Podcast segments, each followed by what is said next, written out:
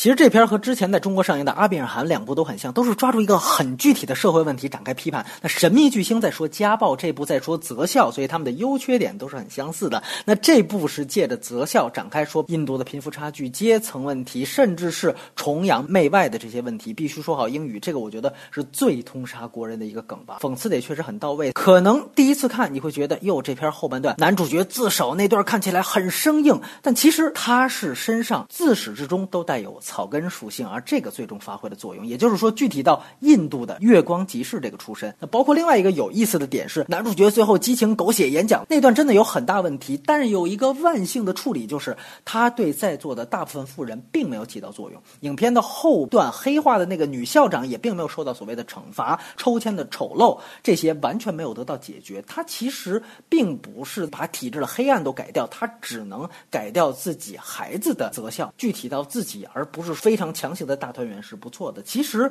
这里面还有一个一笔带过的情节是相当细思极恐的。我不知道是不是印度有真实的案例，就是当媒体揭露抽签有作弊的时候，那黑化的这个女校长就很名正言顺的在最后一轮宣布，今年给贫困生的名额就再减去十个。这么一看就有点像一个共谋关系，就是好像我故意让媒体啊把这个事件搞大，然后表面上这个丑闻导致的是更加严格的筛选身份、组织家。访之类的，但其实本质的目的就是要削减贫困生的名额。他其实，在男主角和这个黑化的女校长，他体现了一个事实的对比，就是出身贫寒的人，即便后天飞黄腾达，也不可能摒弃掉自己的贫困基因。这个感觉不是什么惊为天人的主题，但是这个片子在这方面，他做了一个很好的平衡，就是他分别给出了利用所谓贫困基因的两条道路。也就是说，你既可以像女校长一样，因此就报复富人，获得一种骑在富人脖子上拉屎的复仇的快感，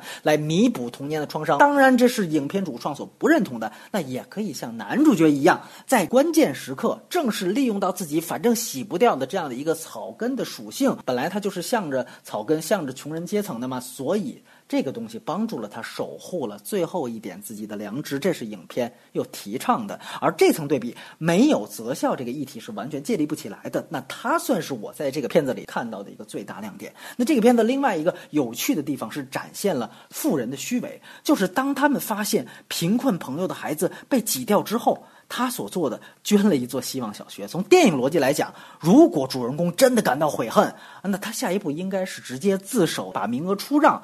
但是。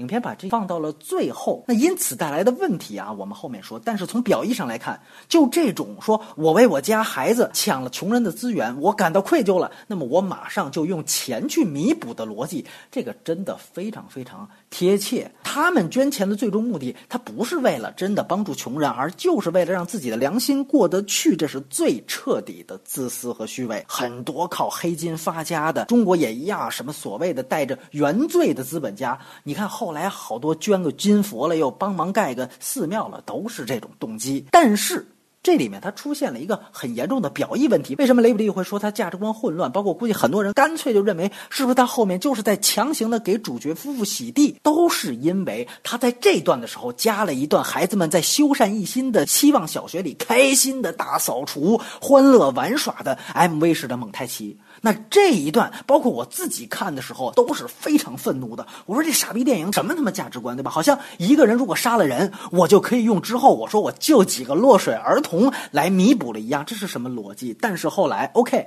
当我发现这个片子还有找校长自首、校长黑化的那段台词的戏的时候，我才能够认定说，哦，原来这个片子的主创还是在。批判伪善的，那这个时候我们再回头看这段修缮希望小学的蒙太奇，那它其实就是一个表意不准确的问题，它仍然是个大问题，但是性质就不一样了，那是电影技巧方面的问题。所以这个及格分我是这么给到的。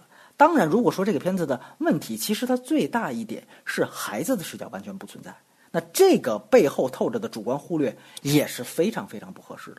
这一点和衰霸的问题其实是一样的，只是衰霸虚伪的一点是主创他写了孩子的视角，包括他的反抗，但是最后他还要写孩子最终被父亲的价值观和人格魅力征服了。那这个片子干脆他不当伪君子，我直接把孩子当道具了。孩子在这里面他只起到了一个剧情的功能作用，就是最后阻拦了穷人朋友去校长室揭发。但是这一段更多的还是为了去歌颂穷人朋友的品德高尚。我想这个应该没有意义。但是孩子的视角，一来他应该很重要，二来他可以很重要。应该很重要，指的是你需要去交代孩子他自己。并没有在你选的好学校里面学到更好的东西，甚至是没有更好的前途。那这样去传达你的主题，要比你一个父亲在最后用太太演讲的方式直接去说我在你的学校看来是学不到好东西，要有说服力的多得多。对吧？现在是前面说名校好的是你父母，后来说名校不好的还是父母。那这等于从影片主创这边就没有意识到，孩子虽然心智可能不成熟，可能不能完全做主，未成年，父母有绝对的监护权，但是他们的意见。至少是应该被提及的，应该被考虑的。至少你要体现一下的，这里完全没有。那这说明本片背后的父权的价值观和衰霸就是一丘之貉，而孩子的观点可以很重要。这个是。电影技巧层面的问题，在交代父亲，尤其是母亲的弧光的时候，孩子才可能是让这对夫妇改变想法最具有说服力的一个推动力啊！最典型的就是那个母亲，大家都看出来非常生硬的，就是他最后自己也站起来，一个人鼓掌。这一段说句实话，是欠缺交代的。而如果你在前面铺垫了，就很简单，你就交代孩子在目睹你们欺骗的过程，包括你需要给孩子洗脑，那孩子的反应是不是可以？体现出什么？包括你说他不要说漏嘴之类的，包括和穷人的孩子最后是不是不舍闹脾气了，甚至说到了贵族学校之后反倒出现了霸凌，这个做个对比，还是那句话，这些都会比你最后靠台词还是靠爹的台词说出来要有说服力的多。所以孩子的视角缺失才是这个片子最大的问题。当然，电影的很多动作逻辑看着也非常雷，这个的确啊碰瓷儿那个段落，你可以这么写，体现出他的这样的一个处境，但是他那个表现方法确实又是印度神片。级别的那种雷，包括男主角最后拿个扫把，两边保安就不敢上来了。而另外一个很严重的技术问题，我这个在《神秘巨星》的时候就想说，就是印度电影一贯的后期配音，尤其是环境音效，这个是非常非常不讲究的。它就是极其迁就它的歌舞片的类型。张瑞说他嫌这个片子对白太吵，影响他睡觉了。你看着是玩笑话，它其实能反映一定的问题。它不是对白吵。而是它大部分的场景它都不配环境音，你比如说男主角开头在那个服装店里面，他虽然不是集市，但是旁边有顾客在挑衣服，这个交代了。但是这些环境音就完全没有，它只有后期配音的对白和突然插入的烘托幽默梗的音乐，包括像后面演节目之前有一些观众的这个鼓掌段落，那个鼓掌用的就是典型的罐头音效，这些地方都会让你感觉廉价感非常强。那神秘巨星也有类似的问题，就比。比如说，他油管的视频明明是自拍的，但是他非得要配一个原声的，等于实际上是一个假唱。这个说句实话，就是因为他还是要体现他歌舞片的这个类型，所以他并不在乎这些。包括歌舞段落本身，具体到起跑线，我同意浮游的一点观点，就是我也认为这个电影的歌舞段落都是积累啊，它其实和主线基本是没有什么关系的。当然，我是觉得他应该想出把歌舞段落和剧情更好的一个串联方式。那在这个方面，他确实不如阿米尔汗那两部。尤其我们看《衰霸》那些被内地版删掉的段落，其实全都是直指主题的。这一点起跑线确实不行。当然，浮游提到说，因此就要把这个片子删掉，这个我不是特别同意啊。我会因此给他扣分。